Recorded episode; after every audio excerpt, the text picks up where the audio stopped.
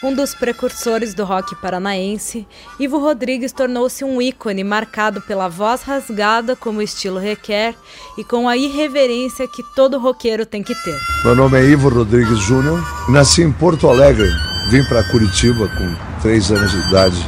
Quando cheguei assim lá pelos 13 anos, fui para um colégio, o Instituto Adventista Paranaense. E nessa escola, que tinha todos esses hábitos de americano tudo mais, hinos em louvor ao Senhor eram todos cantados em ritmos mais conhecidos como espiritual. E era muito divertido cantar aqueles hinos, porque não era um hino assim, Ave Maria, um troço de trincar o saco, né? Me desculpe, minha Nossa Senhora, eu te amo, mas só estou falando disso. Porque lá os troços, era assim. Bom, bam, bom, bam, bom, bam, bom, bom, bam, bom. E assim vai. Ivo iniciou cantando em programas de calouros e era criticado muitas vezes porque sua principal influência não era a música brasileira e sempre cantava músicas em inglês. Eu vou, Auguri, saia dessa vida, meu. Esses troços de americano não tá com nada, viu, cara? Digo, porra, que, que culpa eu tenho se eu cresci mascando chicletes e ouvindo Beatles, Elvis Presley, Rolling Stones? Porra, não tenho culpa, cara. Cada um tem sua formação. A minha é essa e foda-se. Esses programas de calouros promoviam concursos, e é num desses concursos que o Ivo conhece os integrantes da sua primeira banda, a lendária A Chave. Teve um programa em Curitiba que iam eleger o melhor cantor do sul do Brasil e o melhor conjunto. E os Jetsons, que era um grupo que tinha vindo de Palmeira, que viria a se transformar na chave ficamos nos conhecendo.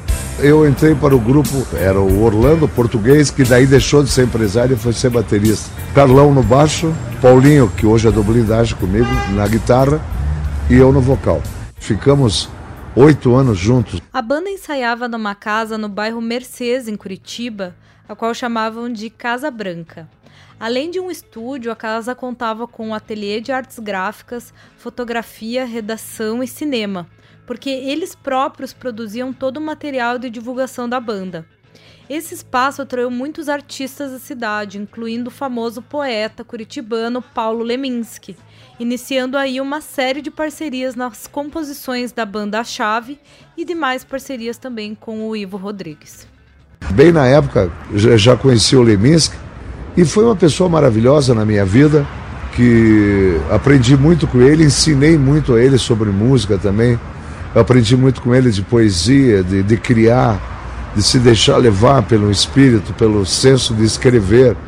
Eu sou Carol Gertner, baixista da Chave, banda curitibana que surgiu aqui em 1969.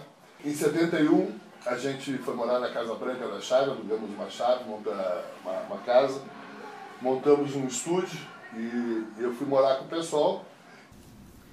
Então, a pesquisa que a gente desenvolveu com o Paulo Linis era buscar justamente que tipo, quais os tipos de fonemas, quais os tipos de palavras, quais as palavras que tinham uma sonoridade mais plástica, que se tornasse mais agradável ao ouvido a partir do momento que você estava cantando essas palavras dentro de uma música, é, uma música de rock com um som pesado, entendeu? Não tinha como dar errado. Espalhavam pela cidade cartazes com frases enigmáticas, se apresentavam em locais inusitados. Músicas como De Ponta Cabeça e A Coisa Era para Matar faziam a cabeça dos jovens que lotavam os principais espaços de Curitiba, como o Guairão, com lotação máxima.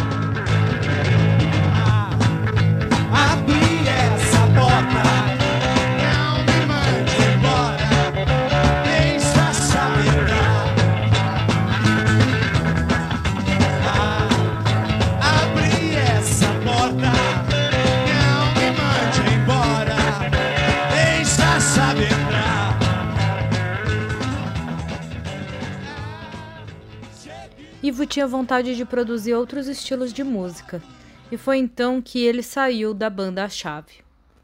E as coisas que eu fazia com o Leminski nem sempre era do agrado da Chave, que eu não era, nunca fui um cara it's only rock and roll. Eu gosto de rock and roll, é minha vida, mas eu também gosto de blues, gosto de ouvir um bom reggae, country música de bom gosto.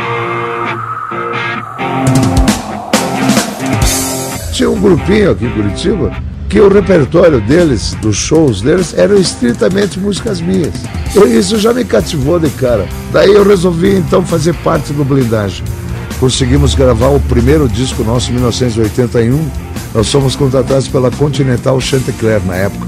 E com o Blindagem foi a primeira vez que a Continental tocou um artista do cast deles em FMs. Foi tão bom pra mim,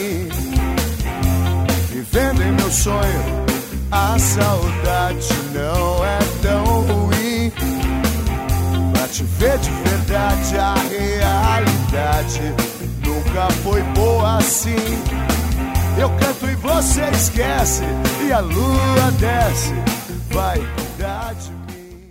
Com seis discos gravados entre as décadas de 80 e 90, em 2007, o Blindagem tocou com a Orquestra Sinfônica do Paraná no Teatro Guaíra, lançando o DVD Rock em Concerto, um show emocionante que reuniu gerações.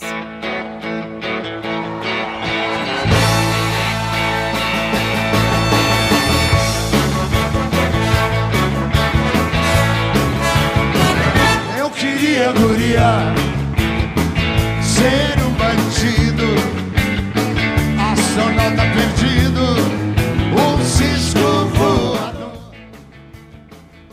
Ivo faleceu aos 61 anos no dia 8 de abril de 2010, vítima de uma parada cardiorrespiratória decorrente de complicações em função de um câncer.